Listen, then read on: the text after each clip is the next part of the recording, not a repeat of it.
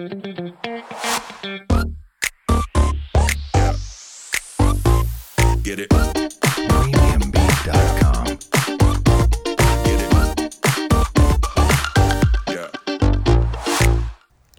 我们是引爆你内心小剧场的 Chatbang，我是 Cleo，我是 Barbie，欢迎来到我们的 Podcast。在这里，我们会用自以为是的看法，让你心中的小剧场被我们默默的勾勾起来，让你一集接一集欲罢不能。哎，你们恢复正常上班了吗？嗯，有一些人还是在家上班啦，因为现在呃情况越来越严重嘛。对，最近疫情真的很严重，对啊，还是要居隔一下吧。居隔，你的同事是居家隔离的人吗？有些是，一直关在家里，你觉得感情会变更好还是变更坏啊？你说跟伴侣啊？嗯，随便，就是家人或伴 家人啊？你觉得呢？应该是听很多报道了，应该都是不太好吧？哦、因为太长时间相处在一起了。而且你想想看，如果夫妻都是在工作的情况下，那是不是电脑一边在开会，另外一边会被干扰？哦，所以至少家里要有两房，对，然后还有两台电脑，对，然后还不能有小孩，其实他也要上课，也在线上上课。哦，对哦，我记得有一阵子很严重。是父母要线上上班，小孩要线上上课，对，那全家就要准备四台电脑，哎，哇哦，而且还有四个房间哦，哎，对哈，不然你会吵到。如果没有四个房间，怎么做四个人的事情啊？是啊，那你一个在上国文课，另外一个在跟你上就是体育课，体育课线上上怎么弄棒？哎，对，体育课是线上上没有错，我记得是啊，对啊，那你这样怎么弄？哎，不知道哎，我真的没有访问过同事们呢。对啊，因为你就在整个房间，你要走几间就可以几间上课，厕所也是可以上班的。不是，是这一阵子我从来没有居家上班过，那么辛苦，嗯，每天都很辛苦的到公司上班。是啊，那所以在这个情况下，你说人跟人的距离要被一下浓缩到这么近。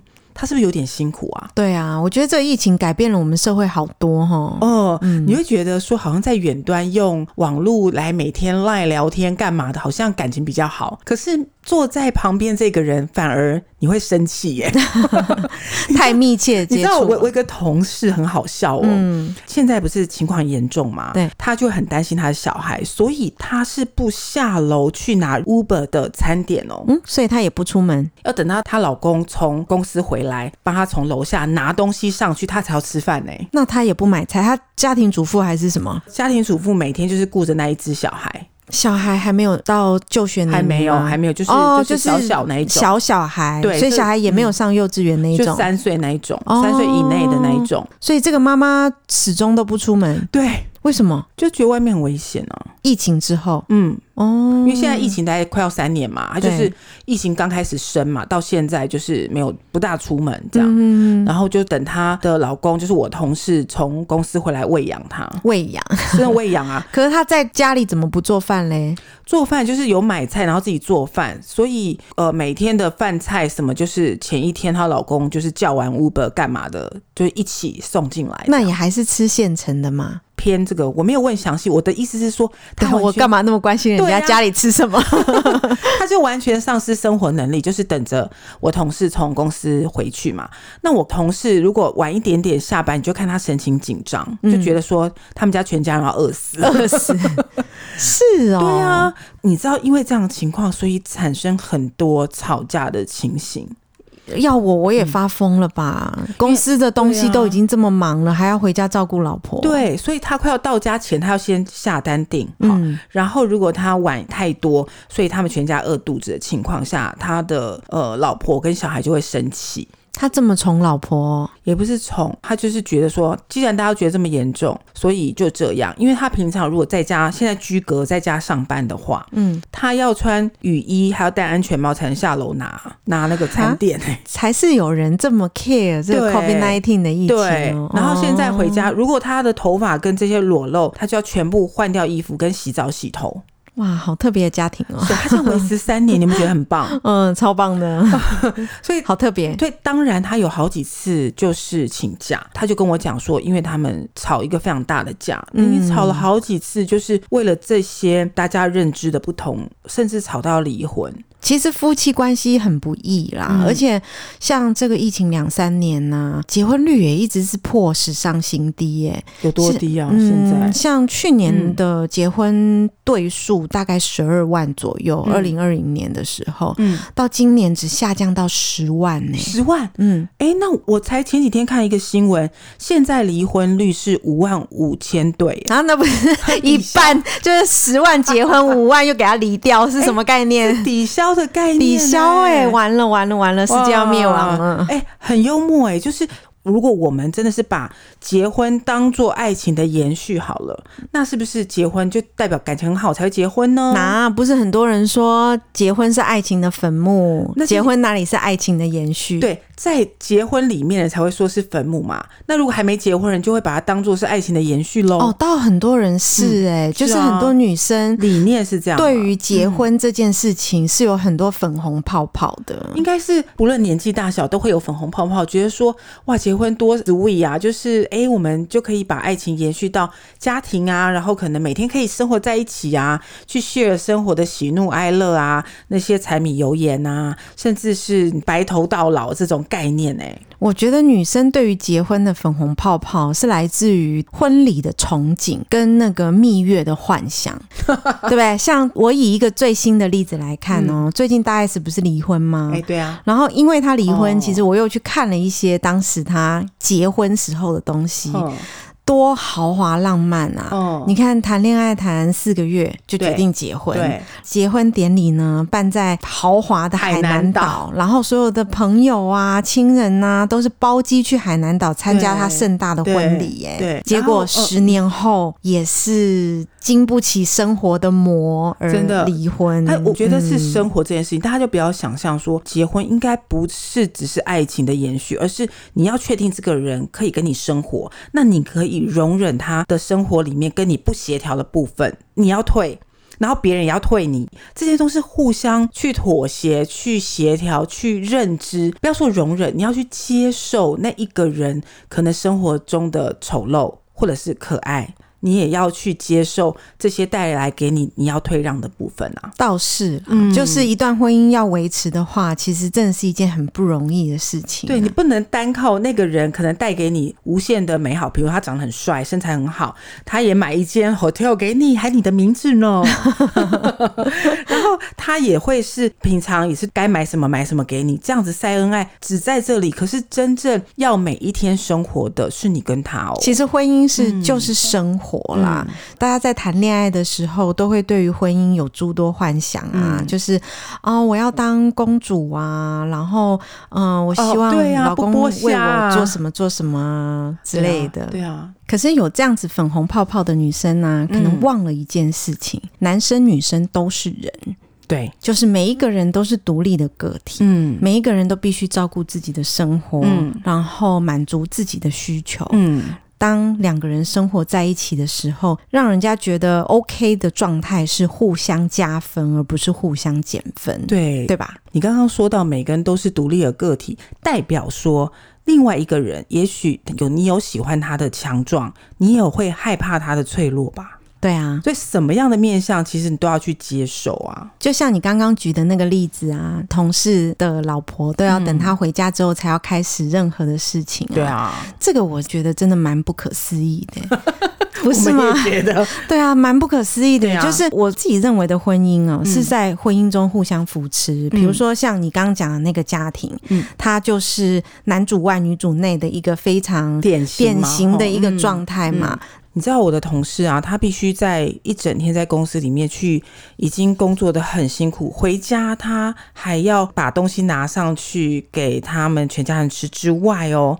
接下来，因为他老婆说他已经做了一整天的家庭主妇，很辛苦，所以接下来他必须要要洗小孩，要哄小孩睡，然后睡完之后已经大概十一十二点，他还要继续把未完成工作再完成，好惨哦！就每天他回我 email 大概一两点呢。嗯嗯，其实这样子的夫妻状况啊，我也还蛮常听到的。嗯、只有老公一个人在外面工作，然后撑起整个家的经济，嗯，然后老婆在家做专职主妇。妇，以往的社会其实不太理解家庭主妇所承受的压力有多大。对。可是因为讯息的流通嘛，还有大家对于家庭的生活也很喜欢讨论的状况下，嗯、其实我们现在知道说，专职的家庭主妇也是很辛苦的，反而又变成一种倒反的状态了。嗯、就是家庭主妇会特别强调她在家里面。是多辛苦的，嗯，像你这个朋友的状态是，接下来的家务要让在外面工作一整天的老公去承接所有的。对，我觉得这个好像又太极端了一点了。嗯嗯嗯、比如说，男人赚钱养家嘛，女人在家做家务顾孩子。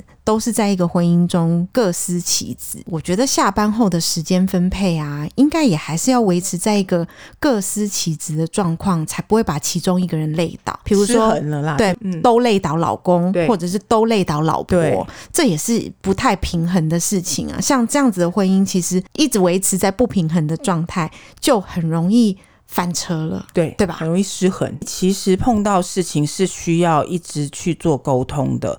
另外，我还有一个朋友也蛮有趣的哦，他们结婚了也蛮多年，也有了小孩。可是相对于我现在这个，他反而是很尊重彼此的。夫妻的生活，譬如说，女生很喜欢下班后，因为工作很辛苦嘛，下班后可能去逛街、跟朋友聊天，或按摩，或者是做她想要做的事情。她有小孩吗？有，有，有小孩。那为什么还有这么多私人时间可以做这些就是少女时候的事情？就是夫家那边其实蛮支持他们这样的一个生活模式。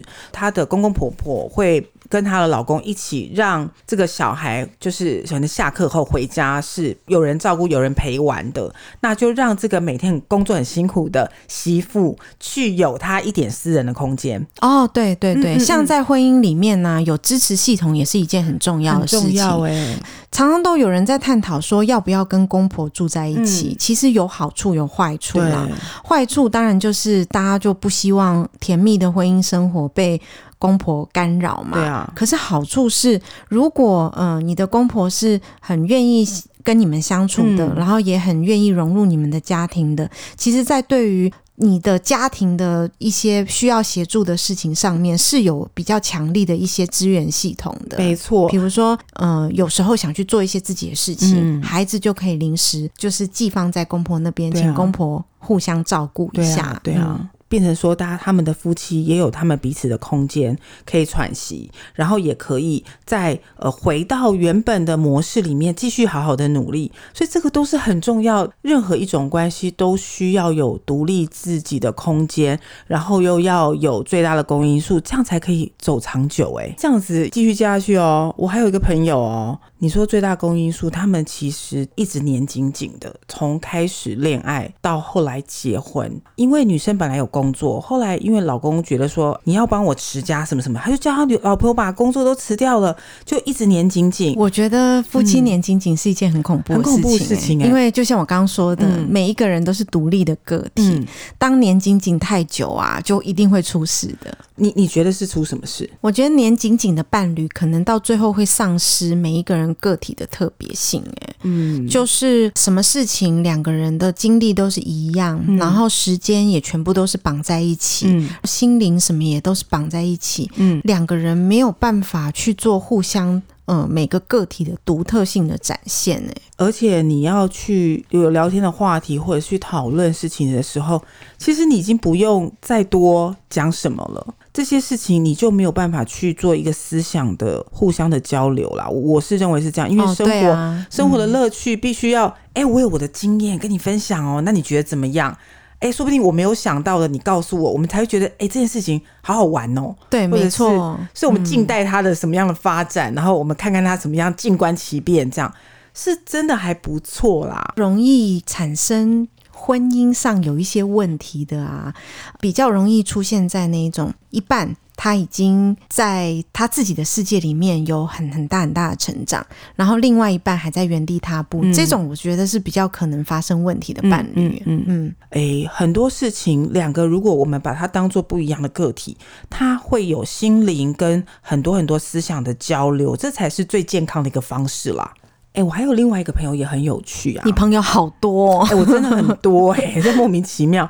他们是有个小本本记录各式各样的朋友的类型，因为他们都会跟我聊一些有的没有的啦。哦，大家的那个心事倾吐者。是啊，那他们就会讲到说，哎，嗯，最近他们这跟另外一半相处是什么样的一个情况？对啊，其实妈妈或者是，嗯，或男生都需要一些宣泄的管道。是啊，是啊。嗯，那他就跟我讲说，其实他们从一直开始的婚姻都是在一起。男生就会很多要见世面，或者是要去跟大家 social，或者甚至是工作场合需要有这样 family 这种情况、这种 event 出现。哎，不错啊，我我也有一些朋友，他们是这样子的，嗯、就是老婆是没有工作的，对，但是男方就是事业很成功啊，嗯、所以老婆就是必须要去参与男方的一些 social 的 social 的社交场合，是，然后就也互动的蛮好。我也有朋友是是这样类型的，对，嗯、啊，这其实如果你你在这个场合相处的自在，那都不会有问题。可是偏偏我这个朋友，他又是开始谈恋爱，就是中断了他的事业，所以他没有跟外界接触的机会。这样的一个情况下，他在跟这些太太们相处，他就会显得比较内向或不大敢。表现自己，或是有自卑感。哦，你是说，你是说视野比较不宽阔吗？对。哎，可是我刚刚说的那一对啊，就没有发生这样子的事情。哎，我认识的那一对的女方啊，她其实以前是有工作的。但是后来也是为了，嗯、呃，老公的工作嘛，然后离乡背景到其他国家去。那她也不可能到其他国家去找另外一份工作，那就在家里专心的带孩子。可是这个女生她是比较求知欲比较强的，所以她跟外面的社会是有一个蛮强的连接，包括她嗯、呃、用看新闻的方式嘛，还有跟朋友聊天的方式，她都是。一直把触角伸到外面，然后对外面所有知道的事情都对，就是都保持着有认识新鲜事情的状态。那其实，在外面接触社会的老公，再回到家里面跟这样的老婆接触的时候，他比较不会发生一种。断差就是哦，我老婆因为在家里工作很久了，所以对外面的世界都不了解。我回到家来，越来越不能跟她聊天。没有哎、欸，她没有因为家庭主妇而形成这样子婚姻中的断差。要代表说一个人的心境也要一起成长嘛。只有一个人在成长，另外一个原地踏步，那就会有一个 不协调的情况啊。像我这个朋友，他就是这样啊，他的粉红泡泡一直留在他身上，他觉得，哦、所以他的婚姻是是一直维持着原。原先粉红泡泡的样子，她认为说她的老公可能在外面工作回来，还要跟她甜言蜜语啊，或者是呃跟她保持这种很热烈的这种爱情关系。我刚刚说过了嘛，就是一个不断的往婚姻是爱情的延伸。可是这怎么可能呢？每天在外面工作那么累，然后回家还谈恋爱，这有可能吗？因为这样子就产生一个情绪或者是一个认知上的落差。这一位太太她就觉得说，她想要去找其他的可能性。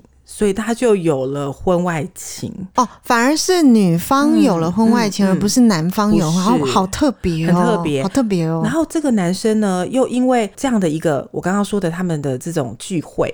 然后他又搭不上嘴，又比较内向，那心里已经不在这个男生身上，所以在这个聚会上，他显得相当的不自在。老公就开始嫌弃他说：“你怎么不像别的太太怎样怎样又怎样？”就开始嫌弃了。你知道这样的一个距离就越拉越远，对，这个距离就越拉越远了。嗯、你刚刚有用了一个词哦，我听了觉得有点刺耳。什么词？你刚刚用了“嫌弃”两个字哦，婚姻关系中。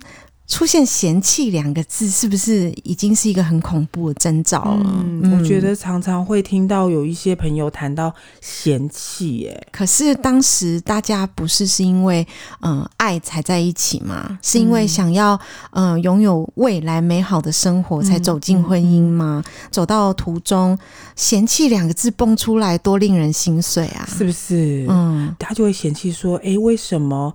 你不像别人怎么样，有一些什么贡献？你为什么不会像别的老公一样那么爱我？回家还要陪我去看电影哦，还要去哪里逛街、哪里散步？大家没有。商量只有埋怨，所以是互相嫌弃咯、嗯。就是老公嫌弃老婆视野不够高，然后老婆嫌弃老公不再给我爱的关怀之类的，会是有一边就又离开了。我觉得这就已经在感觉得出来，这就是婚姻的分岔路了。对，所以两个人要的东西不一样，是觉得当然是一定要有一个你知道滚动式的调整。对于婚姻这件事情，它就是个关系的维持，我们会维持朋友的关系哦，也会维持长官同事的关系哦。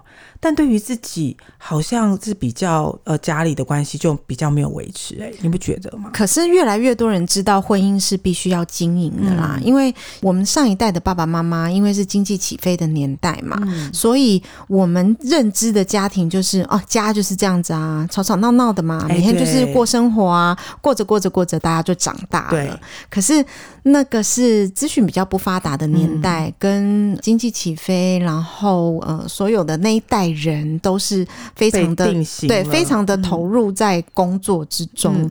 可是像我们这一代，就是一个更多元的社会。嗯，你看，我们除了嗯、呃、有异性婚之外，我们现在也有同性婚了。嗯，像刚刚前面我说的，二零二一年，二零二一年只有十万人左右结婚，这十万人里面还包括了一千六百多对同性婚姻。哦，是哦，对啊，不管是同性还是异性，我们更多元的社会的状况。况下，其实我们我们这一代更想要的是心灵上面的，真的，真的是说真的，对，但是又有很多。旧有的思想跟着我们，比、嗯、如说嫁鸡随鸡，嫁狗随狗喽、嗯，或者是嫁了一个老公就是获取了长期饭票喽，对，或者是娶了一个老婆就是娶了一个万年帮你做家事的人喽、嗯。但其实婚姻不是这样，嗯，婚姻其实是需要经营的。嗯，像我很常看《谁来晚餐》这个节目，哦、对，《谁来晚餐》其实它的噱头就是请一个明星到你家吃饭嘛，嗯，但是其实这个节目的主轴。每一集都在跟你介绍不同的家庭。哦，那你看到他介绍不同的家庭，嗯，其实你就可以看到很多夫妻不同的生活方式、相处模式。我也有看到，嗯，呃，谁来晚餐里面有那种夫妻感情真的很好的。嗯，可是夫妻感情真的很好的，他就是天生下来都很好吗？不是哦，婚姻是要用心的去经营，才有办法非常的美好跟美妙。嗯，你这个美好跟美妙后面，其实也会伴随着一些不和啊、嗯、争吵啊、嗯、退让啊、容忍啊，啊，要经过这样子的磨合，才会有一个美好的婚姻的果实。是是，都是独立的个体，一定会有所谓的喜好或者是厌恶，你甚至本人自己都不知道。自己到底喜欢什么，或者是对什么有特别的反应，更不用说跟你长期在旁边相处的人，你可能都会触发某一些事情，你们要去讨论、去理解、去体谅这个事情。真的，你如果无心，你就觉得说，那你不然呢？你嫁鸡随鸡耶。对啊，其实有了孩子之后就更复杂啦。就是如果你跟你的伴侣之间、嗯、各种观念在婚前或者是结婚后还没有小孩的时候、嗯、没有沟通好的话，那生小孩出来可能就又会是另外一个问题了。比如说教养问题、嗯，有一些夫妻我看他们最常争吵就是妈妈太紧，爸爸太松、嗯，然后大家都会互相觉得对方说你为什么要那么紧，你为什么要那么松，然后或者是光是吃东西。就搞不定了，哦、可能可能老公觉得说给小孩吃这些 OK，、嗯、但老婆觉得给小孩吃这些不 OK。对，光这个小事就可以就已经可能会成为婚姻的破口了。真的，嗯、就是方方面面会是在你的成员有增减。那如果像。要跟三代同堂，那就再加一个变数了。可是我也有看过三代同堂非常幸福的，有啊有啊，嗯，一定有。所以这些东西是你要去加成是加分，还是加成是减分？除法哦，这个真的就是要看个人的智慧。真的觉得生活的相处是智慧啊，就是你怎么去看待。这样的期间，如果把时间轴拉长，你是不是可以用一个很巧妙的方式去对待，甚至在说话，还有去看待这件事情上去调整呢？越近的事情，我们越不容易觉得说我们需要用心的去经营维持。嗯，比如说我们跟朋友的关系，可能你会觉得说，哎，我需要跟朋友做一个什么聚餐呐、啊，维系我们朋友的感情，嗯嗯、或者是跟同事之间，就是同事可能要揪一下团购啊。啊，对啊，揪一下唱歌啊，维系、啊、同事之间的感情，嗯、家人的关系也是这样子啦，嗯、就是呃，可能要多做一些。比如说母亲节的时候，我们对母亲做一些感谢啊。嗯、但是其实要的话，也是天天都是母亲节啦。就是，呃，妈妈把我们生下来也是很辛苦的。嗯、能够在表达感谢的时候，随时随地让妈妈知道说我们是爱她的。我们能够在妈妈身边的时间也不长嘛，所以能够有表达的时间就表达出来，其实是可以更巩固这样子亲情之间的关系的。嗯，其实，在身边的人，无论是家家人还是伙伴。伴侣甚至是朋友都应该会要去经营，而不是放任这件事情可能不开心就过几天就算了。这个不开心也许演变到后面，你是因为没有沟通清楚你的想法，或者是你的难处你也没有想要跟人家讲好。这些事情你真的是要日常就要去很慎重，甚至是很认真的去对待，否则你让这样直接遗憾一直往后递延到你到时候已经无法去面对的时候。那就更让人觉得说，哎，为什么我们不早点讲清楚？对啊，原先是两个相爱的人，对啊，那最后怎么会变成两个是可能互相好像仇人一样？对啊，相厌、嗯、能够尽早离开，跟像陶冶似的离开，或甚至变到冷漠无情，我真的觉得都不需要走到这样啊。嗯、呃，我不想要下结论，但我真的觉得啊，我们这样看到这两三对夫妻的百态哈，我真的觉得没有一个人是要去负责另外。一个人生，或者是背着他的人生。对对对，我很赞同你这个想法。就是或许我小一点的时候，我也不太明白这个道理哦。嗯嗯嗯、可是长大到一点的时候，发现自己为自己的人生负责，真的是一个很重要的事情。嗯、真的没有另外一个人必须要背负着你前行。哎，对啊。所以你说什么长期饭票什么，我真的觉得好可怕的感觉，就是、已经是过时的概念了啦。想说这个应该是农业社会、啊、女性无法谋生的时候才有的观念吧。但现在已经两性平权了，尤、嗯、尤其台湾是在亚洲里面两性平权最前面的国家了。嗯嗯嗯、就是每一个人要为自己的个体负责啊！你说，哎，我要找一个长期饭票或什么？我觉得这听起来，另外一个人会不会觉得自己也也太倒霉？太倒霉！就 就像你开头讲的那个同事啊，啊我就觉得有这种感觉。我跟你讲，我同事是真的这样哎、欸，我每次看到他比较晚点下班，脸哦都是很臭，然后一直说好，一直打电话接电话说好，我我要回家，我要回家，我我走在路上了，我都觉得你好可怕哦。哦你说快下班的时候，对啊，他都会骗他老婆说，哦，我我现在要搭车，因为，我要进站了，我要进站了。天哪！这样他怎么受得了这样生活上的精神压力啊？是啊，你看啊，不管是身体上要依赖他去楼下拿 Uber 哦，嗯，或者经济上，哎，他真的是要赚全家的钱哦，嗯，或者精神上，他回家还要帮他洗小孩，还要哄小孩睡觉，这些哄完还要再工作，所以好惨。对，所以这所有一切都不应该是去嫁接在另外一个人的身上，哎，对，你应该是独立的想想看。好，那如果我现在需要你回来，我有一个空间，我可不可以跟你讨论说，那？小孩，你帮他洗澡啊，我哄睡，嗯嗯，或者是我们每轮每天轮流，可能是这样，可能是比较好的选择。对，那你会让你的另外一半觉得轻松点，不要压力这么大，觉得说天哪，我工作已经要赚这个钱很辛苦了，我回来还要被你骂说。哎，你为什么要加班这么晚？你有多拿钱吗？你有报加班费吗？哎，其实这个可以反映得出台湾女权有多前面。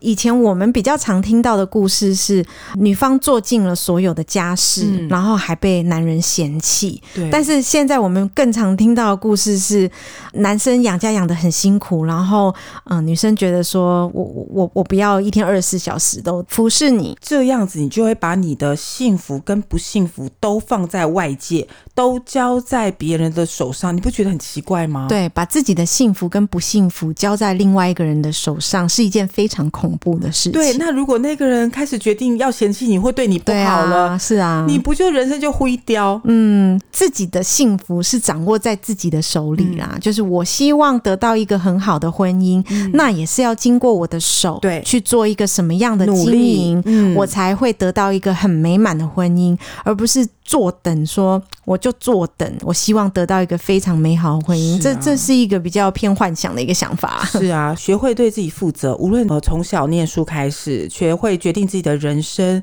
学会怎么决定自己的幸福，甚至学会怎么去跟另外一半一起努力，把我们的未来变得更好，都是学会对自己负责啦。是啊，没错。像我最近去看牙齿啊，哦、我有一颗大臼齿有一点问题。对，其实我就换了几个医生嘛，到第二个、第三个医生都不愿意对这个已经治疗到一半的牙齿去做什么其他更积极的治疗。哦，我碰到的第三个医生，他可能是比较犀利吧，嗯、所以他就解释了我的病情，就说你做 A 的选择你会怎么样，你做 B 的选择你会怎么样，你做 C 的选择你会怎么样，但是。通通都要你自己做决定，你不要决定做这颗牙齿的事情交在医生手上，啊、然后医生做完了，你又来怪医生。嗯，他说每你要为你自己做的决定负责。你看，连看牙齿这么小的事情，医生都要教训我，哎，对啊。那大家对于人生这么大的事情，是不是也要为自己的幸福负责呢？是啊，我觉得你说的很好，我觉得是心态上的问题。你看呢、哦，我们从小到大都会把事情交到说，哦，是我爸妈叫我念这个科系，是我。我爸妈叫我怎么样怎么样的，就很多妈宝就会。现在还有这样子的小孩吗？啊、我觉得现在小孩自主意识都蛮强的，还是有，因为我至少还是有碰到，我感觉担心。你小时候已经这样的想法，那你就更不要说你结婚。啊，我遇到这个人，嗯，那我我决定我已经把他人我的人生交给他，这什么答案呢？好可怕哦，好可怕！我们很厉害哦，从结婚还谈到看牙齿，都是告诉我们一件事情，要为自己负责。欸、对，所以我们要多为自己负责。来，我们负责的讲好，我们 Podcast 现在要怎么样？对啊，这个我们最近比较少讲啦。嗯、那现在呢，就是跟大家分享一下，我们的节目呢有发布在 Apple Podcast、Google Podcast、Mixer Box、KK Box。是 Spotify 这一些平台上面，真的，因为跟 YouTube 比较不一样哦，嗯、就是我们 Podcast 分散在比较多的平台嘛，也比较少机会能够跟听众互动啦。